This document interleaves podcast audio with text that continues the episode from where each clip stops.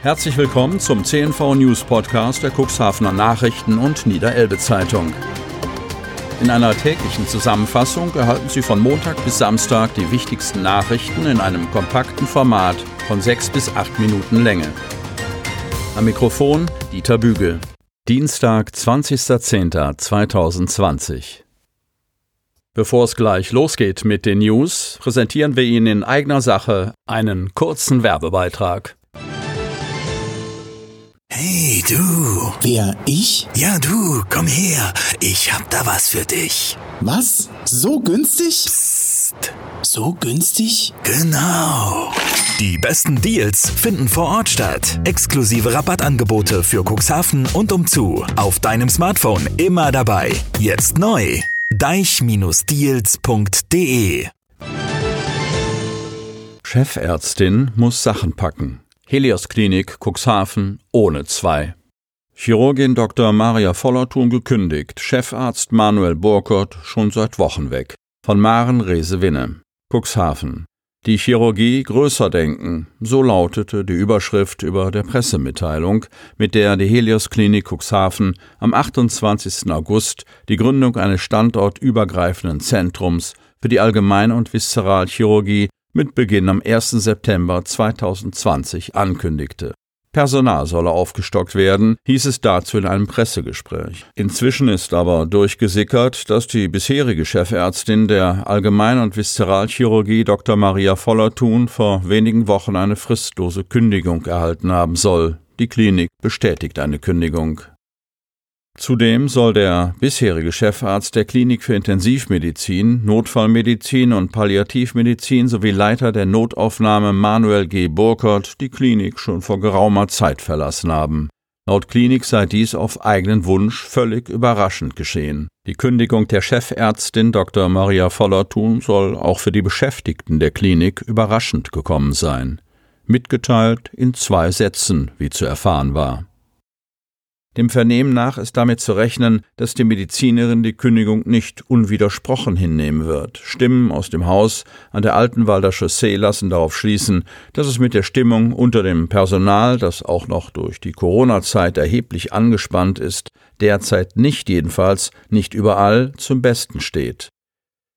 Es fehle an Offenheit. Kritiker fielen in Ungnade und ein ehrlicher Dialog sei auch nicht zugelassen worden, als kürzlich Fresenius CEO Stefan Sturm, Helios gehört zu Fresenius AG, durch die Klinik geführt worden sei, hieß es. Unter anderem wird die Befürchtung geäußert, dass es schon bald zu weiteren Entlassungen kommen könnte. Die Frage, ob dies vorgesehen sei, wird von Helios so klar wie knapp beantwortet. Nein. Streit um Bergungskosten zieht sich. Eigner des Kutters Viking streitet sich mit Hafenbetreiber vor Gericht. Oldtimer werden immer wieder zu Problemen des Endports. Von Thomas Sassen. Cuxhaven. Schiffe kommen und gehen. Das ist in allen Häfen der Welt so und sorgt für Güterumschlag und Wohlstand. Es gibt aber auch Schiffe, die nur kommen, also nur einen Hafen anlaufen und diesen nie wieder verlassen zumindest nicht auf eigenem Kiel. Sie vergammeln, mit den Jahren oft wechseln die Eigner und irgendwann werden sie zu Geisterschiffen und damit zum Problemfall für die Hafenbetreiber. Ihre Entsorgung bleibt am Ende oft ein Fall für den Steuerzahler. Knut Kockeling als Niederlassungsleiter von Enports Chef über die Cuxhavener Häfen kann ein Lied davon singen. Aktuell schlägt er sich mit dem letzten Eigner des Kutters Viking herum, ein ausrangiertes Ausflugsschiff von der Ostsee, das Anfang Oktober vergangenen Jahres im alten Fischereihafen zu sinken drohte.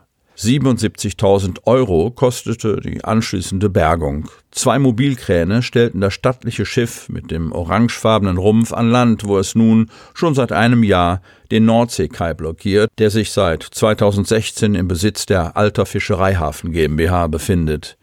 Das Problem, der Eigner weigert sich, die Bergungskosten zu zahlen, droht dem Hafenbetreiber stattdessen mit einer Klage, weil er sich unberechtigterweise an seinem Eigentum vergriffen habe.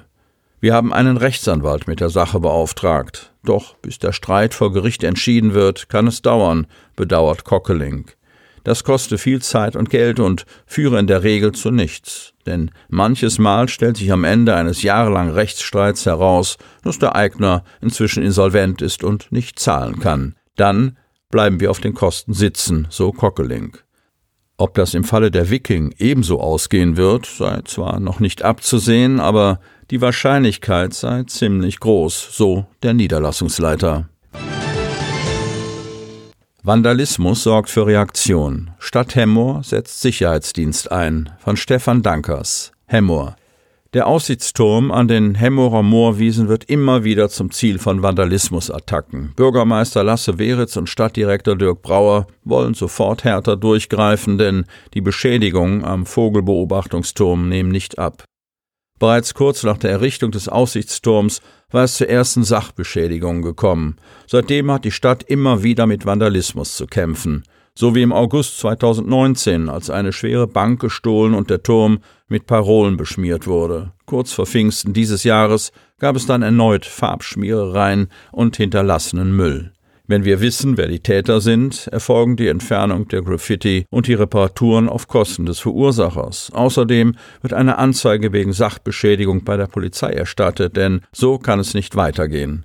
Wir verfolgen dort ganz klar eine Nulltoleranzlinie. Das sind keine Kavaliersdelikte mehr, so Hemmers Stadtdirektor Dirk Brauer. Brauer und Weritz hoffen, dass die Bürgerinnen und Bürger trotz der nun verschärften Kontrollen weiterhin ein wachsames Auge haben und auffällige Beobachtungen am Turm der Polizei unter der Telefonnummer 04771 6020 oder direkt der Stadt Hemmoor melden. Diebe inspizieren Wohnhäuser. Kreis Cuxhaven. Die Polizeiinspektion Cuxhaven warnt vor einer fiesen Masche von Kriminellen. In den vergangenen Wochen sei es im Kreis Cuxhaven zu Einbrüchen und Diebstählen nach dem gleichen Muster gekommen.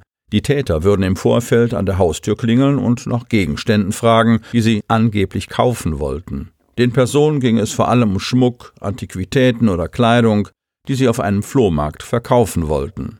Für die Täter eröffnen sich mit dieser Vorgehensweise zwei Möglichkeiten, warnt Tom Kase, Pressesprecher der Polizeiinspektion Cuxhaven.